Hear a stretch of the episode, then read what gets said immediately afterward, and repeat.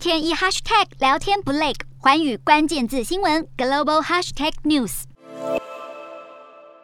从俄罗斯开战至今，美国、英国和欧盟对俄国实施出口管制，包括英特尔、三星、台积电和高通在内的大型晶片制造商已经完全停止在俄国的业务。这造成俄国在用于汽车、家用电器和军事设备的低端晶片出现短缺，用在尖端消费电子产品和 IT 硬体的先进晶片也被严重削减。有西方半导体业高官直言，从电脑到苹果手机、iPhone 等产品的半导体供应链在俄罗斯几乎全消失了。而就在此时，英国媒体披露，中国一线半导体企业生怕被制裁，不敢供货给俄国。目前二线中企正准备供货，但价格大涨两倍，俄国只好改去哈萨克找供应商。此外，全球制裁还将俄国从五 G 打回四 G 时代。俄国互联网企业前执行长坦言，由于缺乏现成的五 G 硬体替代品，营运商可能会尝试在二级市场上购买过时的四 G 设备。不过，俄国也不是省油的灯，从五月底开始就对晶片制造关键原料氖气等惰性气体实施出口限制，期限到今年年底，可能导致全球半导体业的供应链问题恶化。俄国大约供应全球百分之三十的惰性气体，主要出口到日本等国家。